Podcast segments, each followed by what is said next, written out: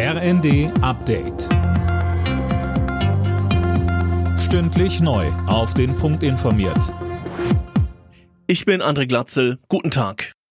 Vor dem Start des Tankrabatts übermorgen warnen Verbraucherschützer und Tankstellenbetreiber davor, jetzt mit den letzten Tropfen Kraftstoff umzufahren.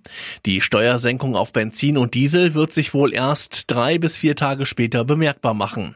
Jürgen Ziegner, der Geschäftsführer des Zentralverbandes des Tankstellengewerbes, sagte uns, Solange reichen normalerweise Vorräte und natürlich werden Tankstellen sich Ende Mai äh, die Tanks nicht mehr voll machen, sondern im Gegenteil darauf kalkulieren, dass sie relativ schnell mit neuer preiswerterer Ware von den Raffinerien bzw. von den Tanklagern versorgt werden.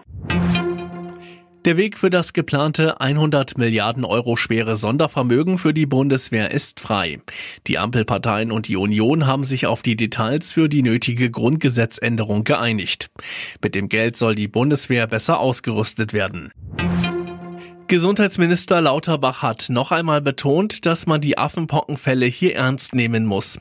Er sieht aber keinen Grund, Panik wegen einer möglichen neuen Pandemie zu schüren. Lauterbach sagte im ersten, Wir haben zum jetzigen Zeitpunkt noch keinen Impfstoff gegen Affenpocken. Wir haben aber Impfstoff äh, bestellt. Ich gehe davon aus, dass wir diesen Impfstoff sehr bald haben werden. Wir sind da gut und schnell vorbereitet. Aber ich glaube nicht, dass die Affenpocken also wirklich eine Gefahr darstellen im Sinne einer Pandemie. Das Potenzial ist da nicht da. Trotzdem ist es keine schöne Erkrankung. Wir müssen das eindämmen. Wir wollen auch nicht, dass es sich festsetzt. Immer mehr deutsche Industrieunternehmen leiden unter Materialmangel. Laut einer IFO-Umfrage sind inzwischen 77 Prozent der Firmen betroffen. Ein Grund sei die Schließung von Häfen wegen des Corona-Lockdowns in China, so die Experten.